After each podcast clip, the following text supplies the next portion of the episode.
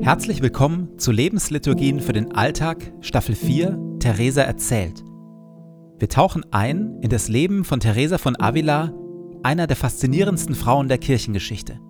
Mystikerin, Klostergründerin und Schriftstellerin. Radikal, liebenswert, ungezähmt und demütig. Eine, die Gott auf tiefste Weise erlebt hat und davon berührend und herausfordernd erzählt. Jede Lebensliturgie beginnt und endet mit Gebeten, die immer gleich bleiben. Biografische Erzählungen und Impulse in der Mitte wechseln. Am intensivsten wirken die Lebensliturgien, wenn sie in Ruhe angehört werden. Und jetzt viel Freude damit.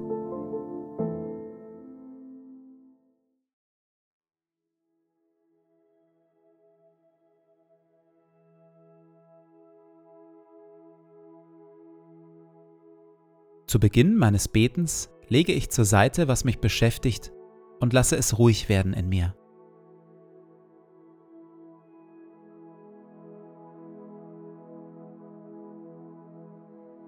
Ich atme langsam und bewusst.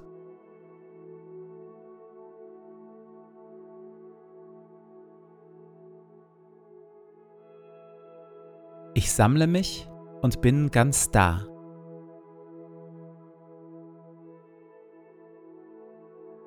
Herr, auch du bist da, wohnst in mir und füllst mich mit deiner Liebe.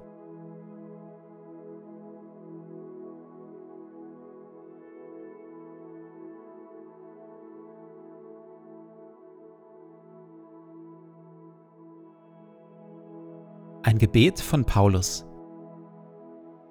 Und so kniee ich nieder vor dem Vater, dem wahren Ursprung von allem, der unerschöpflich reich ist an Macht und Herrlichkeit.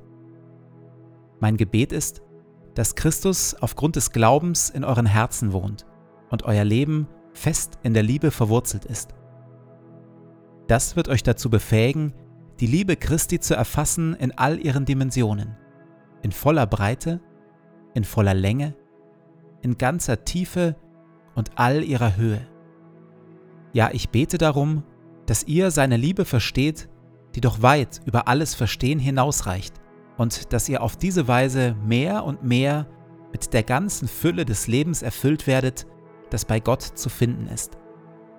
Ihm, der mit seiner unerschöpflichen Kraft in uns am Werk ist und unendlich viel mehr zu tun vermag, als wir erbitten oder begreifen können, ihm gebührt durch Jesus Christus die Ehre in der Gemeinde von Generation zu Generation und für immer und ewig.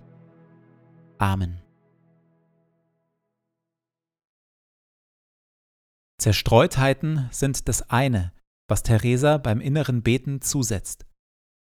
Viel stärker noch als mancher Misserfolg beim inneren Beten setzt ihr jedoch das Gelingen inneren Betens zu.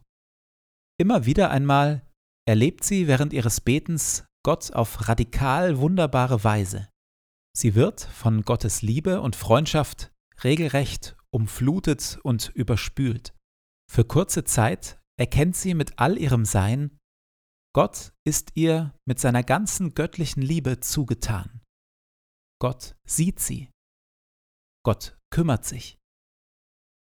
In diesen Momenten verschwinden aus ihr alle Zweifel, alles Drehen um sich selbst alle Furcht, alle irdischen Sorgen, alles Bedürfnis nach seichtem Zeitvertreib. Dann aber, kaum dass sie aus dieser besonderen Gemeinschaft mit Gott zurückgekehrt ist, ist all dieses allzu irdische auf einmal wieder da.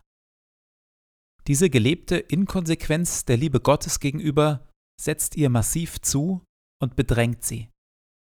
In einer Frühphase gibt sie das innere Beten deshalb für eine gewisse Zeit auf. Ich schämte mich, mich in einer so besonderen Freundschaft, wie es das Verweilen im Gebet ist, Gott erneut zuzuwenden. Es schien mir besser zu sein, mich so zu verhalten wie die vielen und nur mündlich die Gebete zu verrichten, zu denen ich verpflichtet war, und nicht mehr mit dem inneren Beten und dem innigen Verweilen bei Gott weiterzumachen. Damit aber schneidet sich Theresa von ihrer Lebensader ab. Als sie eine Zeit später das Kloster vorübergehend verlässt, um ihrem Vater in dessen letzten Lebenstagen beizustehen, schreibt sie Ich ging nach Hause, um ihn zu pflegen, an meiner Seele kränker als er an seinem Leib. Kurze Zeit darauf trifft sie einen Priester, mit dem sie über ihre Seelennot spricht. Der ermutigt sie, mit dem inneren Beten wieder anzufangen. Das verschafft Theresa auf der einen Seite Erleichterung, endlich wieder Zeit mit ihrem geliebten Herrn, endlich wieder gelebte Freundschaft mit Gott. Zugleich erlebt sie dadurch erneut ihre eigene Unfähigkeit, ein Leben zu führen, das der Liebe Gottes angemessen ist. Ich führte nun ein äußerst zermürbendes Leben. Einerseits rief Gott mich immer wieder, andererseits lief ich der Welt nach. Alles, was mit Gott zu tun hatte, machte mich ganz glücklich. Aber zugleich hielten mich die weltlichen Dinge gefangen. So trieb ich mich fast zwanzig Jahre auf diesem stürmischen Meer herum, mit diesem Fallen und Aufstehen. Ich kann nur sagen, dass das eine der mühseligsten Lebensweisen ist, die man sich meines Erachtens vorstellen kann denn weder erfreute ich mich ganz Gottes, noch fand ich in der Welt mein Glück.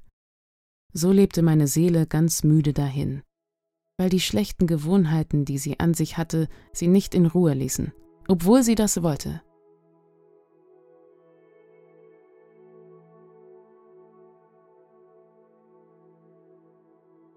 In der Stille bringe ich vor Gott, welche schlechten Gewohnheiten mir immer wieder zusetzen und mir die Freude an Gottes Gegenwart rauben. Ich sage ihm, wonach ich mich sehne und worum ich ihn bitte.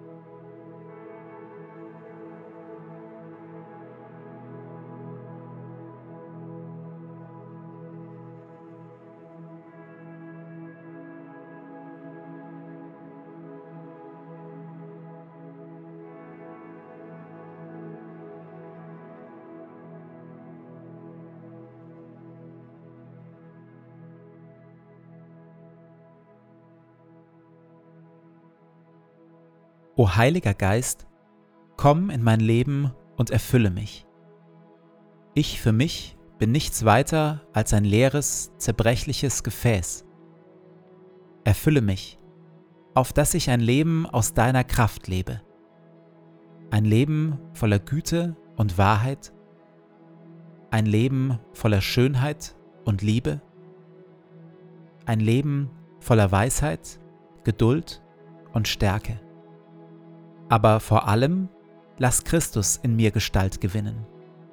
Hilf den Thron in meinem Herzen räumen und mache Christus zu meinem Freund und König, auf dass wir eine Einheit werden, er in mir und ich in ihm, heute und an allen Tagen und in Ewigkeit.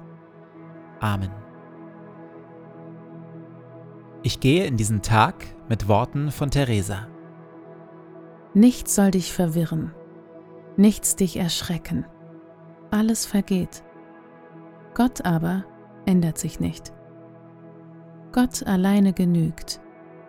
Wer ihn hat, dem wird nichts fehlen.